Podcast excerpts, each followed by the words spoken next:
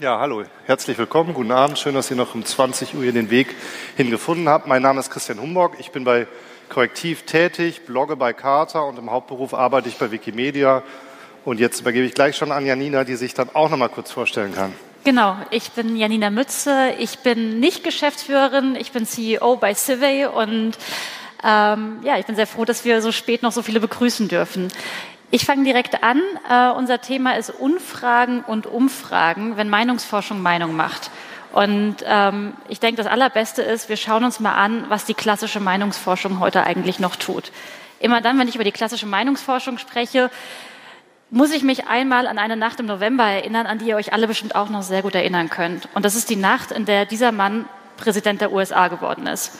Ähm, ich glaube, ich bin nicht die Einzige in diesem Raum, die mit einem gewissen Taubheitsgefühl am nächsten Morgen aufgewacht ist, weil ich es nicht erwartet habe. Ich bin wirklich davon ausgegangen, dass Hillary Clinton das Rennen macht. Und warum bin ich davon ausgegangen? Naja, weil eigentlich fast jedes Meinungsforschungsinstitut das so vorhergesagt hat. Und äh, jetzt kann es sein, dass euch äh, die Wahl von Trump nicht ganz so berührt wie mich. Das sind vielleicht für euch andere Themen. Vielleicht ist es der Brexit. Vielleicht sind es auch die Landtagswahlen in Sachsen-Anhalt, die euch emotional mehr berühren.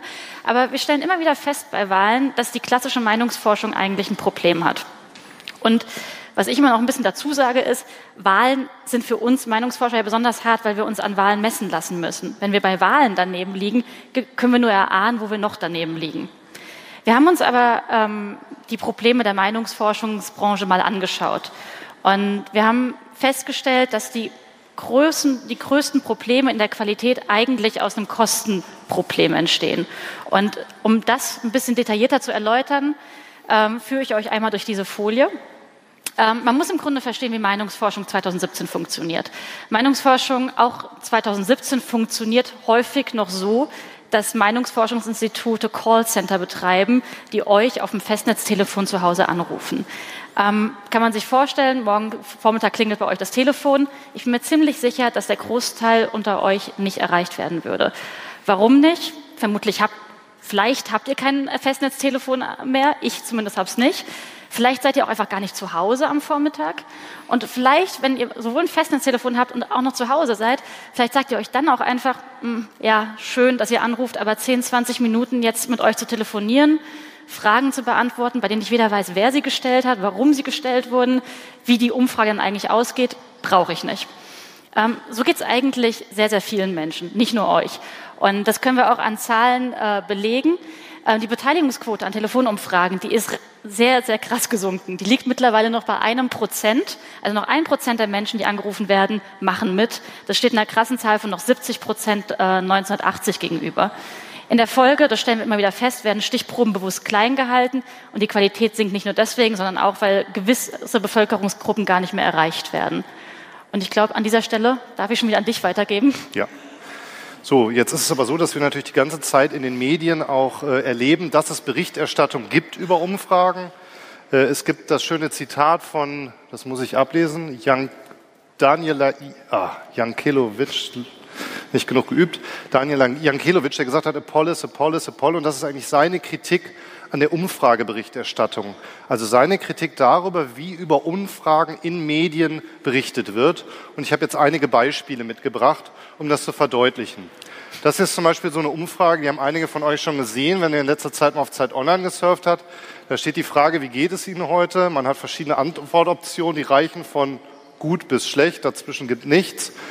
Jetzt kann man eine philosophische Diskussion über die Sinnhaftigkeit dieser Frage führen, aber selbst wenn man das nicht macht, ähm, ist das natürlich überhaupt nicht repräsentativ, sondern Leute, die auf Zeit online sind und da irgendwie klicken, sagen irgendwas.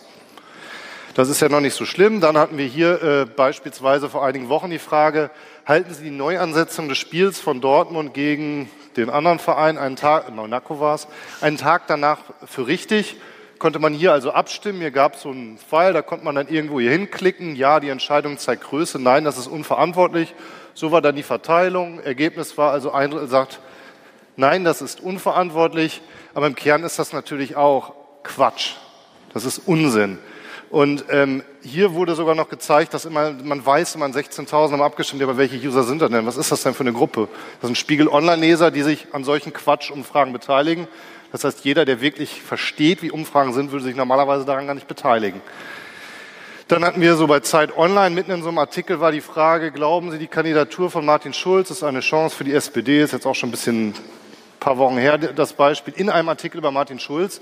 Wir erfahren also wieder nur, dass Menschen, die erstens auf Zeit Online gehen, zweitens auf Artikel klicken, in denen es um Martin Schulz geht und drittens dann auch noch Lust haben, an so einer Umfrage teilzunehmen, was die denken. Wenn ich aber natürlich diesen Artikel lese und selbst wenn ich ihn nicht ähm, wahrnehme, dann beeinflusst mich das natürlich trotzdem beim Lesen des Artikels, weil ich das Gefühl habe, oh, die große Mehrheit sieht da also wirklich eine große neue Chance. Also es ist ja nicht so, als ob man diese Ergebnisse alle kalt lassen. Jetzt ist es nicht so, dass das ein neues Problem ist, das ist ein ganz altes Problem, wie Medien über Umfragen berichten. Deswegen haben sich auch kluge Leute auch schon Gedanken darüber gemacht, wie man mit diesem Problem eigentlich umgehen kann. In dem Fall äh, der Presserat, der im Pressekodex dazu auch sehr klare Regeln definiert hat. Ähm, ich will äh, die ganz kurz vorlesen. Bei der Veröffentlichung von Umfrageergebnissen teilt die Presse die Zahl der Befragten, den Zeitpunkt der Befragung, den Auftraggeber sowie die Fragestellung mit. Zugleich muss mitgeteilt werden, ob die Ergebnisse repräsentativ sind.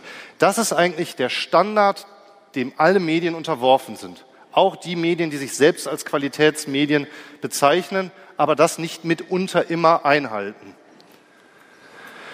Äh, es gab eine Analyse dazu von einer Studentin an der FU Berlin, die hat im letzten Jahr dazu ihre Masterarbeit geschrieben, die auch nachher einen Preis gekriegt hat, die eine quantitative Analyse über knapp die letzten 20 Jahre gemacht hat und sich die Artikel von Süddeutscher Zeitung und FAZ angeguckt hat und einfach nur gezählt hat, verschiedene Dinge gezählt hat, aber auch gezählt hat, ob in dem Artikel erwähnt ist, ob diese Umfrage repräsentativ ist oder nicht. Und nur in zehn Prozent dieser Artikel war diese Information, dieser Informationskern enthalten, ob die Umfrage repräsentativ ist oder nicht. Letzte Woche war dann so eine Umfrage, da dachte ich schon wieder, ah, Deutsche wollen Bargeld für immer. Ah, was hat Spiegel Online denn da schon wieder für eine Umfrage? Ne? Hab's mir dann genau durchgelesen. Dann wollte ich wissen, ist sie denn jetzt repräsentativ oder nicht? Für die Daten wurden 1000 Konsumenten online befragt. Könnte sein, könnte nicht sein, man weiß es nicht. Ich habe mir die Originalquelle äh, runtergeladen. Das war eine Studie der ING DIBA Bank. Die Umfrage hatte Ipsos gemacht, ähm, ein Meinungsforschungsinstitut, online. Dann habe ich den äh, Mann angerufen, der das in Auftrag gegeben hat. Das ist ja natürlich war die repräsentativ, aber selbst hier steht noch nicht mal drin, dass sie repräsentativ ist. Das kann man ja machen, und das weglassen, wenn wir davon ausgehen, dass nur repräsentative Umfragen veröffentlicht werden. Aber das ist ja nicht die Wahrheit, das ist ja gerade nicht so. Das heißt, hier hätte man sicher klugerweise von Seiten der ING DIBA und dann natürlich bei Spiegel Online noch viel mehr auch sagen müssen, das ist repräsentativ, damit wir es gewusst hätten. Ich habe dann selber auch mal eine Umfrage gestartet, weil ich dachte, interessantes Thema und habe mal die Frage gestellt an alle Leute, die mir bei Twitter folgen, wie findest du Umfragen auf Twitter? 50 Prozent haben gesagt, das ist Quatsch, das ist unrepräsentativ. 50 Prozent haben gesagt, gute erste Einschätzung.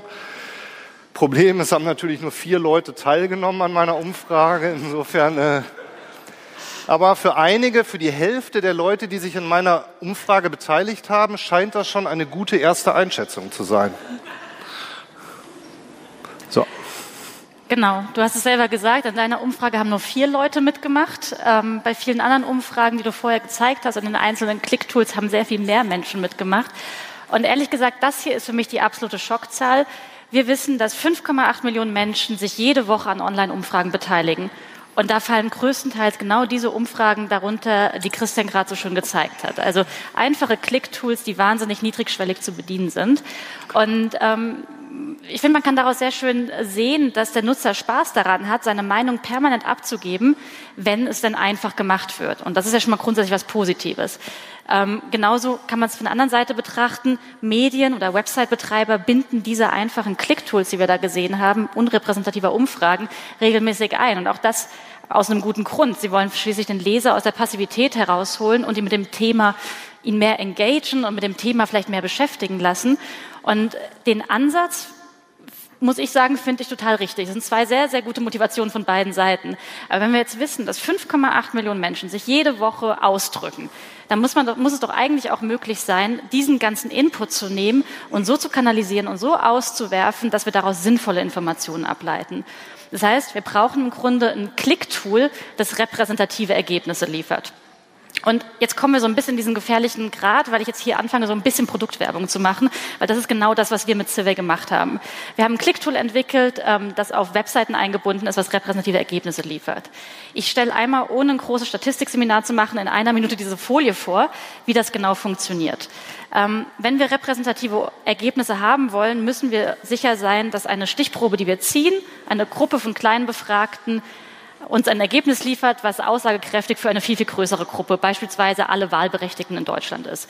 Das tun wir in einem ersten Schritt, indem wir ein sogenanntes River Sampling Verfahren anwenden, indem wir alle unsere Umfragen jeden Tag auf Tausenden von Webseiten ausspielen. Damit erreichen wir in einem ersten Schritt schon sehr, sehr viele Bevölkerungsgruppen.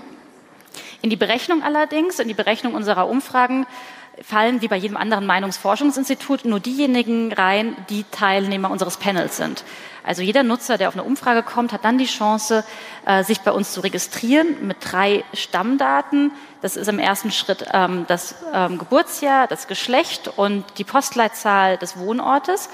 Und im Laufe weiterer Umfragen, in denen der Nutzer sich beteiligt, erfahren wir immer mehr über den Nutzer und können ihn immer stärker auch berücksichtigen. Die eigentliche, äh, die eigentliche Berechnung folgt dann in zwei weiteren Schritten. Wir ziehen eine Quotenstichprobe. Äh, Quotenstichprobe kann man sich so vorstellen. Ähm, wir sagen, unser Sample ist 5000 Teilnehmer groß, unsere Stichprobe, und ziehen dann wenn wir den Faktor ähm, Geschlecht berücksichtigen, äh, 50 Prozent Männer, 50 Prozent Frauen, weil wir wissen, dass beide gleich verteilt sind einigermaßen in der Gesellschaft.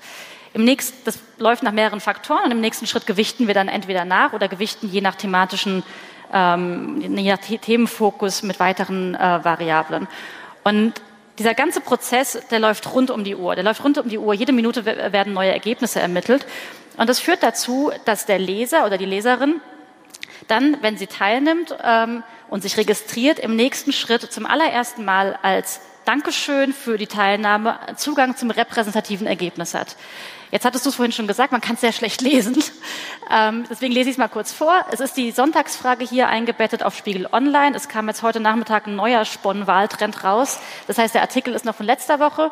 Das Ergebnis, wo unser Widget eingebunden ist, habe ich gestern rausgezogen. Ähm, repräsentative Umfrage. Wir wissen, 7.555 Menschen haben, sind in der Stichprobe berücksichtigt, statistischer Fehler von 2,5 Prozent und der Befragungszeitraum ist vom 3. bis zum 8.5. Wir sehen jetzt, die CDU gewinnt immer mehr Abstand zur SPD. Könnt ihr auch alles heute noch auf Spiegel Online nachlesen. Ähm, was ich sagen will, ist, die, unsere Idee war, wir bezahlen die Teilnehmer nicht, sondern wir zeigen ihnen repräsentative Ergebnisse. Die sind immer sichtbar für jeden, der mitmacht und für jeden anderen auch, der sie abfotografiert zugeschickt bekommt. Also es sind öffentliche Ergebnisse. Ähm, das war im Grunde die große Wette, mit der wir live gegangen sind, dass wir sagen, die Nutzer machen mit, wenn man ihnen etwas für ihre Stimme gibt. Und um da nochmal sicher zu gehen, haben wir dann auch nochmal eine repräsentative Umfrage in unserem Panel durchgeführt und haben unsere ähm, Survey-Panelisten gefragt, was ist ihr Hauptgrund abzustimmen. Und ja, äh, knapp ein Drittel der Befragten sagt, das Interesse an den Ergebnissen ist das, was zieht. Das ist mein Hauptgrund. Aber ganz spannend finde ich, die größte Gruppe der Befragten, also 43,3 Prozent sagt, es geht mir primär um das Einbringen meiner Meinung. Also ich will gehört werden. Und da schließt sich für mich wieder äh, der Kreis der Meinungsforschung oder warum, warum Meinungsforschung so sinnvoll ist, weil es ja nicht nur darum geht, dem Auftraggeber ähm, Ergebnisse zuzuliefern, sondern auch darum, Meinungen abzubilden und ihnen ein gewisses Gewicht und ein gewisses Gehör zu verleihen. Und das machen wir an der Stelle. Ähm, äh, es gibt Institute, die schauen dann besonders genau hin. Ähm, wir machen das, indem wir eine Stichprobengröße von mindestens 5000 ziehen. Also in den Befragten sind immer mindestens 5000 drin. Und warum das Vorteile hat, würde ich ganz gerne nochmal zeigen. Ähm, ich habe ein weiteres Beispiel mitgebracht, ganz aktuelle Umfrage. Befürworten Sie eine Ausweitung der Vorratsdatenspeicherung in Deutschland? Ähm, hier sieht man wieder mehr als 5000 Menschen haben mitgemacht. Und auch schön, es ist nur 8,5 Menschen, 8,5 Prozent egal. Das heißt, über 91 Prozent der Menschen haben eine Meinung. Ähm, Mehrheit äh, ist eher dagegen, äh, knapp 40 Prozent äh, eher dafür. Und ich sage mal, an der Stelle ist es relativ egal, ob wir jetzt 1000 Leute oder 10.000 Leute befragen. Das Ergebnis würde ungefähr das gleiche bleiben. Entscheidend ist aber, dass wir, je tiefer wir, oder je größer wir die Stichprobe ziehen, desto tiefer können wir auch in die Ergebnisse schauen. Und das machen wir jetzt hier in einem nächsten Schritt. Wir haben 5000 Leute befragt und splitten sie jetzt auf nach ihrer Parteipräferenz. Und sehen, ähm, ganz links die CDU, hier die AfD. Es erfüllen sich so ein bisschen alle Klischees. Die konservativen Parteien sagen ja auf jeden Fall oder eher ja mehrheitlich. Das sind die dicken ähm, Bubbles hier oben. Äh, interessanterweise ist da die FDP auch ein bisschen vertreten. Ähm, die linken Parteien oder im linken politischen Spektrum, die treffen wir eher auf der anderen Seite. Aber wir können ähm, nur Ergebnisse liefern, die reliable sind, weil mit, hier auch mit einem Stichprobenfehler von 5,7 Prozent ausgewiesen sind, weil wir eben so viele Menschen befragen. Würden wir nur 1000 Menschen befragen, wären da vielleicht bei der FDP nur wenige Dutzend Teilnehmer drin und der statistische Fehler würde wahnsinnig hoch werden. So, jetzt sind wir schon in der Politik äh, angekommen. Wer ähm, die Musik bezahlt, äh, wer bezahlt, bestimmt die Musik, heißt es. Und ein wichtiger Auftraggeber ist die Bundesregierung. Die Bundesregierung gibt auch immer wieder Umfragen in Auftrag. Und es gab einen Journalisten vom Stern, Hans-Martin Tillack, der vor einigen Jahren äh, dazu recherchiert hat, dass äh, die Bundesregierung diese Auf Umfragen in äh, Auftrag gibt ähm, und dass die aber überhaupt nicht öffentlich sind, obwohl sie letztlich mit öffentlichen Mitteln bezahlt sind und, und der Regierung Wissensvorsprung gegenüber der Opposition machen. Den Artikel hat dann Malte Spitz, ein Politiker der Grünen, gelesen und hat äh, dann gesagt, da will ich mehr zu wissen, hat geklagt, hat auch teilweise die Unterlagen der Bundesregierung bekommen. Und dann gab es dazu einen Artikel im Spiegel vor, ich weiß gar nicht genau, so zwei, drei Jahren, äh, wo dann, äh, da wurde dieses Thema, also zum einen diese Daten wurden dann nochmal damit verknüpft mit äh, Angela Merkels Regierungsstil, dass es für sie also auch besonders wichtig ist, ihre Politik danach auszurichten, wie diese Umfragen sind. Dann hat es einen politischen Diskurs gegeben vor zwei, drei Jahren. Kann ja nicht sein, dass alle diese Dinger äh, geheim sind und die Opposition weiß das alles gar nicht, während irgendwie die Bundesregierung permanent sieht, was die Bevölkerung in Deutschland denkt. Dann hat die äh, Regierung gesagt, okay, wir veröffentlichen das jetzt zukünftig ähm, und äh, machen das auf einer Plattform GESIS. Das ist irgendeine so Forschungsinstitution des Bundes, die ich persönlich vorher auch nicht kannte. Und da gibt es jetzt so eine Seite, wo diese Umfragen äh, angeboten sind, wo man sich die alle komplett die ganzen Daten ziehen kann. Aber, und jetzt kommt das Aber, und das ist was, was ich jetzt nochmal äh, in den letzten zwei Wochen geklärt habe, nämlich die Frage, wie sieht's denn jetzt eigentlich heute aus? Wie ist der Stand? Können wir jetzt eigentlich auf alle Sachen zugreifen? Und da muss man sagen, gibt es zwei große Einschränkungen. Die erste Einschränkung ist der Time Lag. Das heißt, wann wird die Umfrage erstellt und wann wird sie veröffentlicht? Beispielsweise macht die Bundesregierung zweimal im Jahr eine Umfrage, die heißt Regierungsmonitor. Äh, die ist immer im ersten und im zweiten Halbjahr. Der Regierungsmonitor 2 2016 war im September oder im Oktober und ist immer noch nicht online. Der soll jetzt bis 30. Juni online gehen. Das heißt, wir haben einen unglaublichen Time-Lag, was die Umfragen angeht. Das Zweite ist, dass die Bundesregierung sagt, ja, wir veröffentlichen doch nicht alles, weil wir fragen jede Woche die Frage der Woche ab. Und diese Frage der Woche wird überhaupt nie veröffentlicht. Das heißt, es ist weiter, weiterhin so, dass die Bundesregierung äh, diese Fragen und die Antwort nicht veröffentlicht, obwohl, wie gesagt, von Steuergeldern bezahlt und mit der Problematik, dass die Regierung darauf Zugriff hat und die Opposition äh, nicht. Ja, und äh, was ich mir eigentlich äh, wünschen würde, wäre, äh, und das, um jetzt das nochmal zu binden, warum mache ich, äh, oder warum machen wir auch diesen Talk, worum es mir geht. Und CW ist ja nur ein Beispiel von diesen neuen Akteuren, die es dort gibt. Da gibt es auch andere, ähm, dass wir damit das Ende der Giftschränke erreichen können. Weil die Vision ist für mich, dass es eben nicht mehr Giftschränke gibt, wo Auftraggeber Studien reinpacken können, die dann nie das Licht der Öffentlichkeit sehen. Und warum klappt das nicht? Aus zwei Gründen auf Seiten von Politik und Verwaltung, weil es einfach ein Selbstverständnis gibt, dass alles, was abgefragt wird, auch veröffentlicht wird, aber auch auf Seiten der Nutzenden, dass man sich einfach nicht mehr an Umfragen beteiligt, wenn man nicht die Möglichkeit hat, die Ergebnisse zu sehen. Ich finde, wenn man sich beteiligt, hat man auch ein Recht, ähm, die Ergebnisse zu sehen, weil in dem Moment, wo ich das Recht habe, die Ergebnisse zu sehen, gibt es automatisch auch einen Überblick, was es alles für Studien gibt, welche Fragen gestellt wurden, wer sie nutzt. Also wir können diesen ganzen Sektor der Meinungsforschung damit erheblich transparenter machen. Und das ist etwas, was ich mir wünschen würde. Und damit sind wir am Ende und freuen uns über eure Fragen und haben dazu jetzt noch fünf Minuten.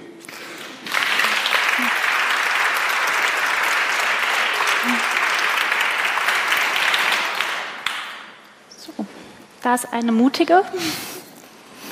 Dann fangen wir doch damit an. Wo war das? Äh, hier vorne.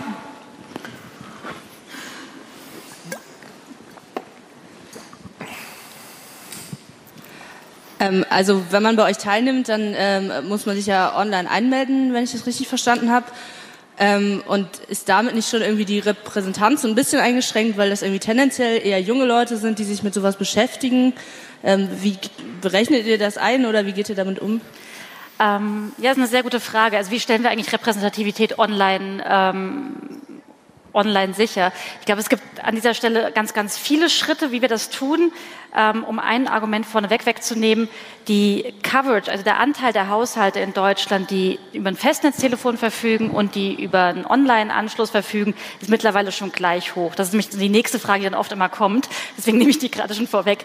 Ähm, was die Altersstruktur in unserem Panel angeht, ähm, das war unsere große Sorge, dass viel mehr junge Menschen teilnehmen werden und wir die Alten gar nicht erreichen.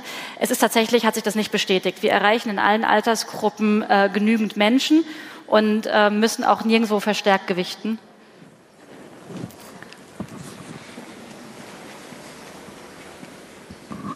Ja, vielen Dank für die Darstellung. Ähm, eine rein praktische Frage, wenn ihr eine Umfrage zum allerersten Mal online stellt mhm. und ich beteilige mich daran, dann bekomme ich anschließend eine Auswertung von 5000 Leuten, die repräsentativ teilgenommen haben. Was ist denn, wenn ich unter den ersten 50 war?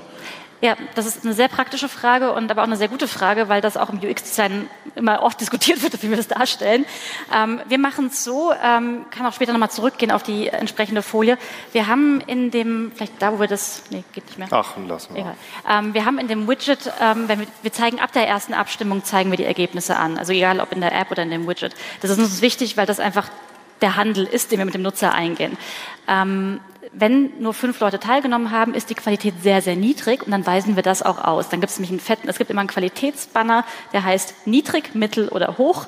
Ganz einfaches Ampelsystem, in dem der statistische Fehler eben auch abgeze abgezeichnet ist und wir auch ein paar Erklärungen dazu geben. Ja. Also aktuell auch auf Spiegel Online, ich glaube noch auf der Home 3 oder so. Dann kann man nachgucken. Da war noch eine Frage, wird mir signalisiert. Da, jetzt sehe ich es. Ja. Ich habe auch eine praktische Frage. Wie ist es denn mit der, also man kann auf die Umfragen dann zugreifen, wenn man mitgemacht hat. Mhm. Wie ist es denn, wenn man jetzt, so wie ich zum Beispiel Sozialwissenschaften studiert und eine Abschlussarbeit schreiben will und normalerweise auf diese GESIS-Daten zugreifen würde, weil die sehr leicht verfügbar sind. Man kann sich die Datensätze runterladen, in Statistikprogramme einlesen. Geht es bei euch auch? Ähm, es ähm, kommt jetzt stark darauf an, welche Daten du brauchst.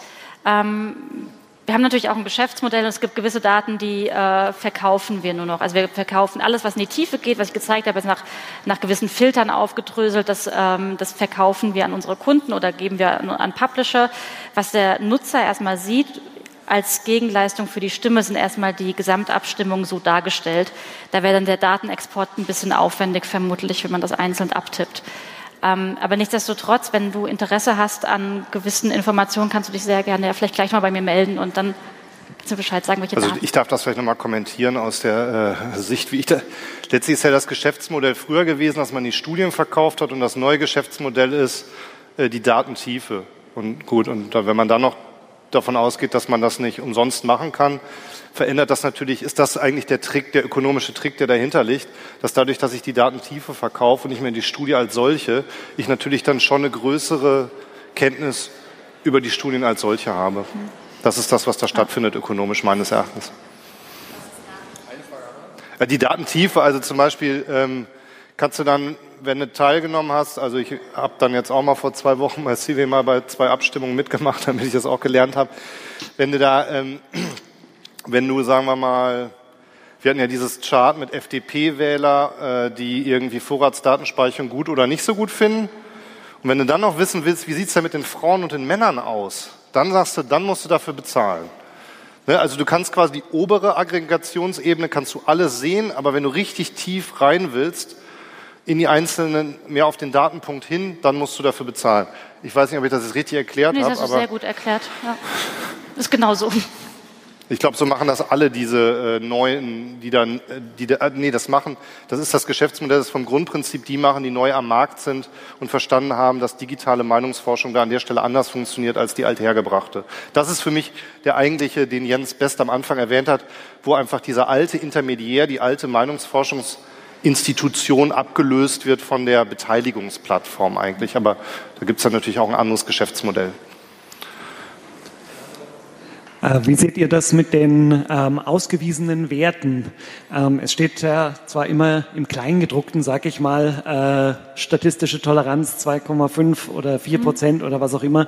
Gerade jetzt bei Brexit und Trump ähm, wird ja viel darüber diskutiert, dass Wähler zu Hause geblieben sind, weil sie die Sache für gelaufen gehalten haben. Ähm, wie Sie auch gesagt haben, man konnte sich nicht vorstellen, man war eigentlich sicher, Hillary gewinnt. Ähm, was ja daran liegt, dass da letztendlich, auch wenn im Kleingedruckten der Fehler drin steht, es steht drin äh, auf den ersten Blick und die Schlagzeile lautet, Hillary liegt vorn. In Wahrheit hätte die Schlagzeile immer lauten müssen, alles ist möglich. Und ähm, wäre das nicht noch ein, ein, ein Zusatz eigentlich, dass man auch bei diesen äh, jetzt vielleicht breiter erhobenen äh, Dingen immer nicht Werte anzeigen müsste, sondern Bandbreiten? Vielleicht, also ich finde, dass für mich ist das der Punkt der Frage, wie kompetent über Umfrage berichtet wird. Darum geht es im Kern.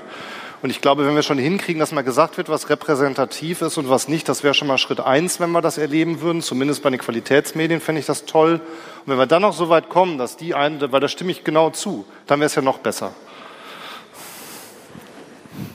Habt ihr noch Zeit für eine Frage? Eine also letzte. Wir haben, glaube ich, mehr Zeit. Oh, es gibt keine mehr. Dann bedanken wir uns ganz herzlich. Wir müssen eh ein bisschen früher räumen, weil noch umgebaut wird, weil um halb geht schon weiter. Vielen Dank für euer Interesse. Herzlichen Dank.